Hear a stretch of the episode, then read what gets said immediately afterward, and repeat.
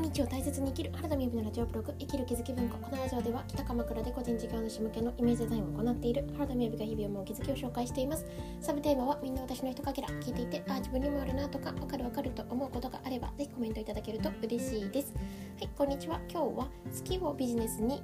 についてお話ししたいと思います。まずはじめに12分近況報告ですがいや台風が近づいてますね。あの今日予報を見ながら今日は割とあの北鎌倉で作業をする日なんですけれども、えーと、そうするとコワーキングスペースに行きたいんですよね。でなんですが、まあ、天気が結構天気の点検が必須なんですよ。なぜかというと同じ北鎌倉でも、まあ、電車をまたいで向こう側でしかも山を降りるわけなんですよね私の家からすると。であの身軽だったらいいんですけれども運動しろよって感じなんですけど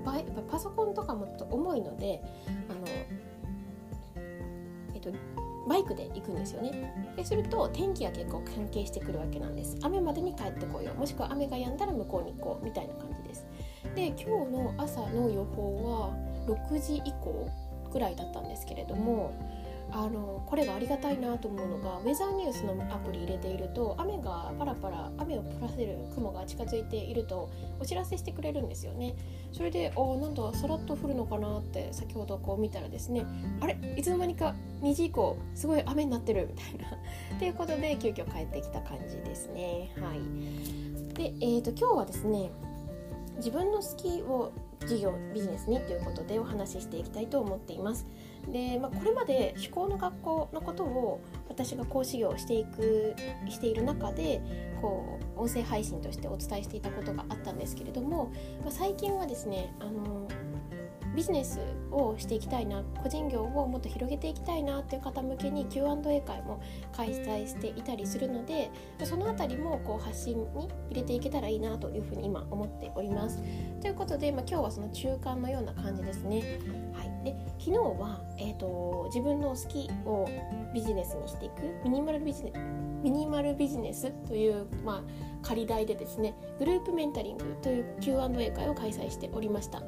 で、まあ、これざっくり何をか何をやってるかというと、これからお仕事をしていきたいもしくはしていらっしゃる方で大体月1万から5万とかを収入に得ていきたいという考えていらっしゃる方にあの始めてどんなところからこう始めたらいいのかなとか今そのご自身が抱えているこう疑問だったり不明点っていうところを Q&A 形式で私の実体験がベースにはなるんですけれどもその上でお答えさせていただくというような会になっております。なので、まあ、マーケティング的なこうお伝えしていく、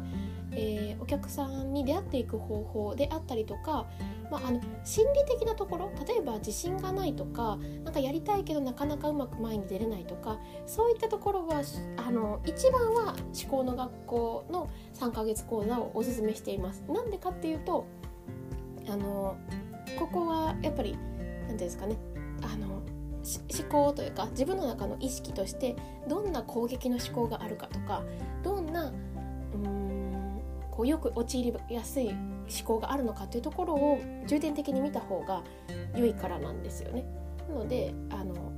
この3ヶ月講座をおすすめしているわけですけれども、まあ、特にですねこの講座を受けられた方とかであったらあの安定的にあの自分の思考を見ることができてかつ挑戦していきたいなっていう段階にあると思うので、まあ、あの時に全然メンタルなことがあってもいいんですけれども例えば今度だったら公式 LINE の使い方のえっ、ー、と何て言うのかな。なんかレクチャーみたいな時間も入れていこうかなみたいな風に考えております、まあ、これもリクエストから始まっているので基本まだ Q&A 会でやっているのは内容を一緒に皆さんと作っていきたいという思いからやっているような感じです。でその、え、2回目が昨日ありました。で昨日夜8時から9時半で90分で、え、4人の方お申し込みだったんですけど1人の方がですねあの次回にご参加されるということで大体3人の方のお話を聞かせていただいておりました。で例えばあの最近個人業ででまた個人業でかつもともとやっていたビジネスではなくてもともとやっていたお仕事ではなくってこういうことを自分の仕事にしたいなそういうものが好きだなっていうものを学びつつお仕事にされている方と10年くらいずっとこういうことを仕事にしたいと思っていてであのこれまでお客様にご提供したこともあったんだけれどもなかなかこう一歩前に進むことができないっていうふうにお話しされている方そしてあのここの回はですね聞くだけの参加も大歓迎しているのであのメインでは聞きたいなっていうような風であのご参加いただいた方がいらしたんですよね。で、まあ、あの昨日の回を振り返るのはまた別回でできたらいいなと思ったんですけれども昨日の回をもって私は何をなんかそもそも考えていたんだっけっていうのを結構思い出したんですよね。でそれについてお話ししていけたらと思います。であの私はですねもともとあの自分のやりたいなこうしていきたいなっていうことを見える形にすることで応援したいっていうふうに思っていました。それはロゴマークを作ったりホームページを作ったり名刺を作ったりそういうことですね。でで最初お仕事をしていたんですけれども、あの今はと思考の学校というところであのお仕事をこれからしていきたいなっていう方をメインに主に心を見ていくことをしていたりとかあとは、まあ、本当にあのホームページを今も作っていてでそのままそれを育てていく小さな会社の広報室っていうメニューをやっておりますけれどもあのやめたことやめたことというのはストップしたことは、えっと、これからあそうですね。そのホームページを作るっていう場所だとそのホームページをあ今アメブロでずっとこうコンスタントにお客さんがいらっしゃる上でホームページにしていきたいなっていう方だけでなくってそもそも今からがスタートでホームページを作りたいっていう方も結構いらっしゃったんですよね。で私もその当時は作らせていただいていたんですけれどもうん、あのいろんな方がいらっしゃるのでやっぱりホームページを作ることで自分のこれまでの経験とかが言語化されたりとか人にお伝えした時にあしっかり事業されてる方なんだなっていう信頼とかが生まれていいところもすごくあると思うんですよ。なんですけれども、うん、私は基本的にはデザインってあの成長していくものだと思ってるんですよね。ビジネスもそうですけれどもやっぱ自分の気持ちが変わったり変わるっていうか自分の気持ちが研ぎ澄まされていったりとか自分のライフスタイルを含めた価値観が変化していくとお仕事させていただきたいお客さんというところがなんかこう期待お客さんというかなんか出会いたい方々っていうのは変わってくるかもしれないっていうふうに思うんですよ。であのそこは変わらなくってもサービスが変わることもある、まあ、そこは大きくない気も今はしますけどね。ででそういった時にホームページが出来上がったとしてもイメージを含めて例えば1年後とかに総特化してもうビジュアルを変えていきたいな。今ちょっとこことはもう違くなってるなっていう風に洋服を買い替えるとの同じようにホームページを変えていく時もあると思うんですよね。でもホームページ作るってそんなに安くないんですよね。外注してしまうと。もちろんあの補助金とかがあるのでそれを含めるとあのお支払いも少なくてよかったりするんですけれどただ何を私があなぜ私がその、えーと、仕事始めの方のホームページっていうのをあまりこう積極的に受けなくなったかというとそれはもったいないって感じるようになったからなんですよね。そどういうことかというとえ、ー、とあえーと、おすすめしている形は何だったかを昨日お話ししてて思い出したんですけれども何かというとあの私100回人にプレゼンをしてからあのプレゼンをするようなところでホームページを作ったら一番いいなと思っているんですね。で100回人にプレゼンするっていうのは100回体験講座に当たるようなものをやるとか 100, 100セッションぐらいやるみたいな感じですね。でなんでかというとあの今ってホームページなくてもお金にはなると思うんですよね。事実私は思考の講師をあの公式 LINE だけでずっとやっていて公式 LINE と、まあ、一応決済ページとしてリザストがありましたけど 誰もが認める全然力が入れてないというかちょっと後回しにしてしまっていたリザストのページの内容なので、まあ、主には本当公式 LINE だけだと思うんですよ。であの公式 LINE を使って上級講師になるところまでは多分ほとんどその形でやっていたんですよね。でそう考えたらリザストっていうのは決済ページなのでホームページに近いかも分かりませんが極論あの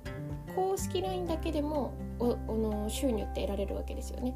で私は Facebook で告知をするっていうような感じで連携していましたけれどもでそれで100回ぐらい体験講座とか基礎講座に当たるもの、まあえー、と個人のセッションの方であれば60分のセッションとかを100回ぐらいそこでお受けすることってできるんですよ。でインスタに貼って公式 LINE にこういうねあのつなげるというような形とかで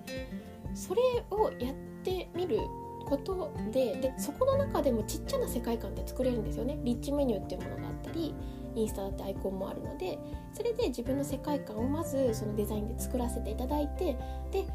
やっぱ出会っていった時にじゃあ体験会をやりますって言った時に30人いらっしゃる、まあ、10人いらっしゃるとしてその中のあこの人に私すごく惹かれるっていうかなんか一緒に幸せになっていけたらいいなってより思うっていうお客さんっていらっしゃると思うんですよね。でその方がやっぱその方が例えば私が、えっと、個人業で、えー、お仕事を活躍していく方で40代から60代のリトリート事業に従事されてる方って絞ってたとしてももっとよりあのあると思うんですよね。もっとより細かいことが分かってくるかもしれない。なのでそうやって自分であのお客さんを通して自分を磨いて磨かせていただくことでその磨いていった時とかなんならお客さんを目の前にして自分が何を喋ってるのかとか何回も何回も自分で聞いたりした時にホームページを作った方が意味があると思うんですよね。なのであのそうそうだそうだって思い出していたのはあのミニマルの仕事作りを私がデザイン面でも提案したいと思ったのはリスクが少ないしかつあの自分で変えやすいやっぱホームページ相当書いて結構かかっちゃうんですよね時間もお金も。だけれどあちょっとターゲットなんだろう極端なこと言ったら私はすごく女性に向けて会いたかったけどめっちゃ男性来るじゃんみたいなあれもしかしたらガツガツ頑張る系の男の人に私との相性がいいのかもしれないと思ったらそこ変えれるじゃないですか。でそうやって変えてみた時に分かってきたことをもとにテストがあの回収されてでホームページとか作っていけたらいいんだろうなと思っています。なので、まあ、最低その名刺とパンフレットをファーストイメージで作ってそれを人にお渡し、まあ、今コロナ禍ではあるんですけれどもコロナがちょっと開けてきた時とかに名刺ももうお渡しできる機会があったりすると名刺渡したり本パンフレットを渡してそれが100枚ぐらいはけた時に自分って前これを作ってた時の自分と違ったりすると思っていて私はその状態の方とホームページが作れたら絶対にそのホームページもいいものになるなっていうことを思っているという話でございました。今日はですね昨日ちょっと気づいた1個のことがあったのでお話しさせていただきました。今日も聞いていただいてありがとうございます。それではバイバイ。